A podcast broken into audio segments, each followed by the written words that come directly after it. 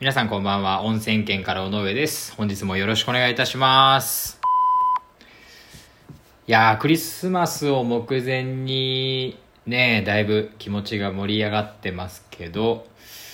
まああの最近クリスマスについて、まあ大人になって改めて、どんなクリスマスってなんだっけってちょっと考えたんですよね。で、ちょうどあの僕がよく見るあの旅ラボっていうサイトがあってそれ結構面白いんですよ。でそのサイトであのなんでクリスマスツリーってもみの木なのかっていう記事があってそれが昔ヨーロッパの原住民族がお祭りの時にカシの木っていう木を飾っていてどうもそれがすごく丈夫らしいんですよカシの木っていうのが。でまあ永遠に枯れることのない命の象徴として、まあ、祀られてたというかお祭りの時にそれが使用されていたっていうまあその話があってでその原住民族のとこにキリスト教徒の、あのー方が行った時にあのまあキリストではもみの木はもうずっと前から神話だったりとかそういう言い伝えとかで出てきてたらしくてでまあうまいことそのカシの木を使うお祭りの時にもみの木とすり替えたらしくて、まあ、似てるんですかね。それであのー、何だったかな。もみの木が三角形じゃないですかクリスマスツリー。で一番上にキリスト様がいてでえっ、と右左の角角で人間と自然だったかな。なんかそれ書いてたんですけどそれでまあ三角形でえっ、とえーよくキリストの話に出てくるらしくてまあカシの木って似てるんですかね？僕カシの木調べてないんですけど多分似てんだろうな。それですり替えてでそっからヨーロッパのあの風習だったりとかで原住民族が広めていった時に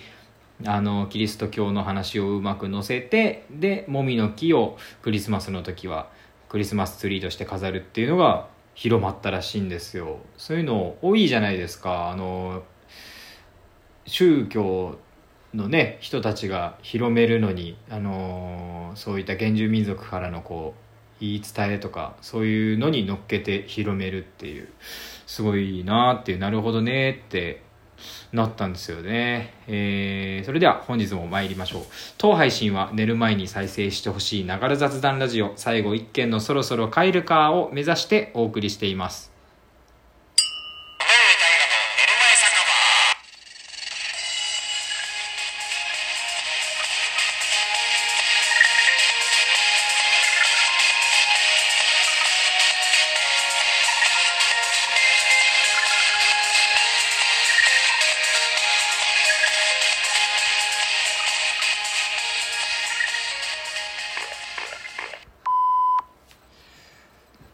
最近僕、まあ、最近っていうかここ12年っていう最近なんですけど12年バラエティ番組すごい好きで、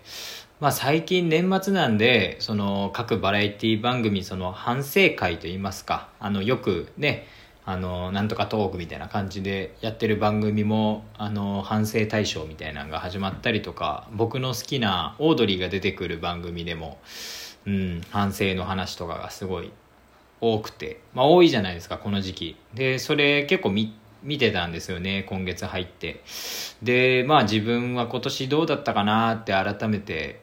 まあ振り返ってみたら、まあいろんな挑戦をさせてもらえたなっていうのを感じて、で、それが、まあ今年はやっぱり音楽の仕事も、もちろんあの、作曲の仕事を初めていただいてやったりとか全部自分で EDM を打ち込んでからマスタリングだけをあの渡して作ったりとかまあ初めての挑戦本当あったんですけど、まあ、音楽の仕事なんて本当今年は一部だけであの遊びとかプライベートの部分で新しい挑戦めちゃくちゃしたなと思って。まあ、ラジオ始めてみたのもそうだし DIY を本格的に手出したりとか、まあ、ゴルフ最近だったらあと結婚式も本当人生で初めてのうん出来事だったしあと何があるかな？うんまあでもいろいろと本当にたくさん新しいことを始めて結構そのいただいたものとか貸してもらったものとかで始めたから本当みんなのおかげだなっていう1年だったんですけどうんまあその反省のそのちょっと話戻りますけどその反省の番組とかの中であのストレスをどうやって解消していくかっていうそれぞれあの買い物とかそういった話があってで多分僕の場合は新しいことに挑戦していくことがあのストレスが減るのにめちゃくちゃいいなっていうふうに気づいてあのなんか挑戦して帰ってきて次のちっちゃな目標ができてとかあのそういった瞬間にストレス値がぐっと下がってるなっていうことに気づいたんですよね。多分あのゲームとかじゃない気がするんですよ僕の中では。あのーうん多分ゲームもハマったら同じであの目標を作ってっていうので楽しいかもしれないんですけどよりこう実践的なやつの体を動かしたりとかそういうのの方がストレスがすごい減っていくなと思ってうんまあ多分あの頭を使うのが僕結構苦手だろうなと思うのでそれで多分体を動かす方がまあその運動神経も良くないんですけど、まあ、どちらかというと体を動かしてポンポンポンポン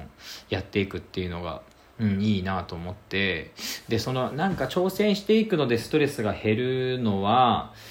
子供の頃にいろんな挑戦が多分できなくて結構面倒くさいなと思って逃げたりとかもあったし遊ぶの大好きだったんで遊ぶただ遊ぶっていう方に回って特に何かをやり遂げたなみたいな記憶が子供の頃全然なくてで、まあ、結構言われてたんですよ。本当一つのことに集中する時間を作ったりした方がいいよっていう先生とかからも言われてて。でそれを今あの反動で多分どんどんどんどん挑戦ししたいなっていうふうに思って多分やってるんだなというふうに感じたんですけどまあやっぱり20代のうちはあのお金も大切なんだけどそれよりまあまあやっぱそれよりも若干いろんなことやっとく方がいいかもねっていう話を日本一周してる時とか結構いろんな方にしていただいてで今今実際それがありがたくできてるなっていう音楽の部分はやっぱ大半を占めていたいっていうのは本当理想なんですけどうん、まあでもプライベートの部分でいろんなことができてて今、まあ、幸せだなっていうふうに思っててこのラジオもあの挑戦して今どんぐらいかな多分半年以上は経ったと思うんですけど、まあ、最近あんま良くない感じなんですよね反響も少なくてあの全然広まってないなっていうのを感じててまあちょっとやり方変えようかなとかラジオのアプリ使ってるの変えようかなとかいうふうにまあ思ってるんですけどまあね、あのー、これからもいろんなことに挑戦していきたいなと。で、皆さんの中にも、あのー、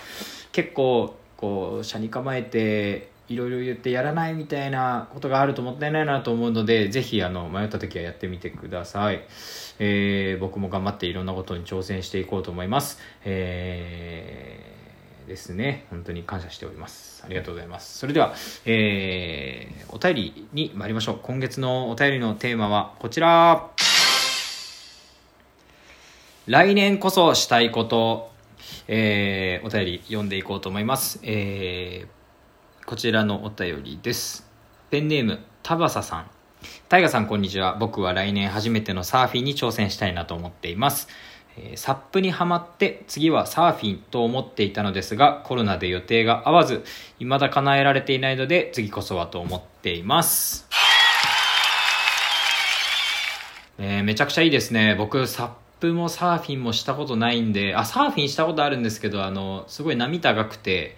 で、あの、めちゃくちゃ上手い人と一緒に、ちょっと今からやってみようぜってなっていって、ショートのボード使っても何にもできずっていう感じだったんですけど、あの、いいですね。この前、日向市にも、あの、3日間ぐらい行きましたけど、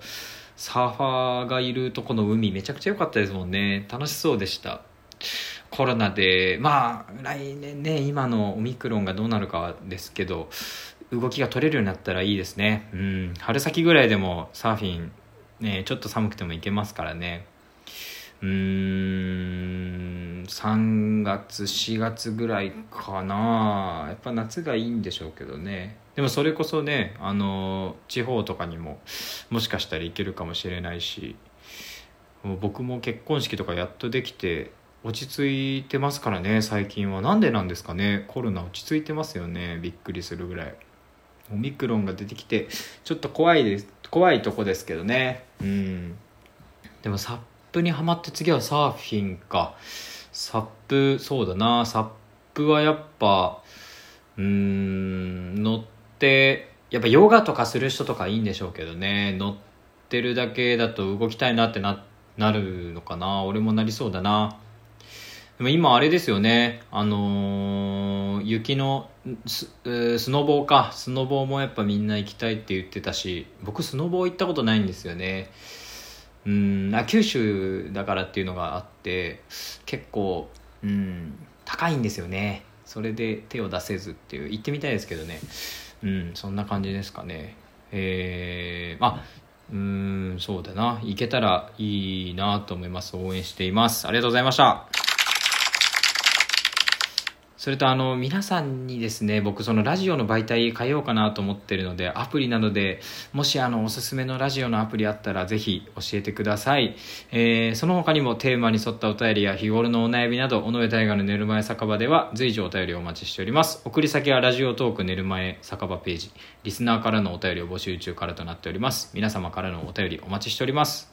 本日もありがとうございました。そろそろ帰りますか。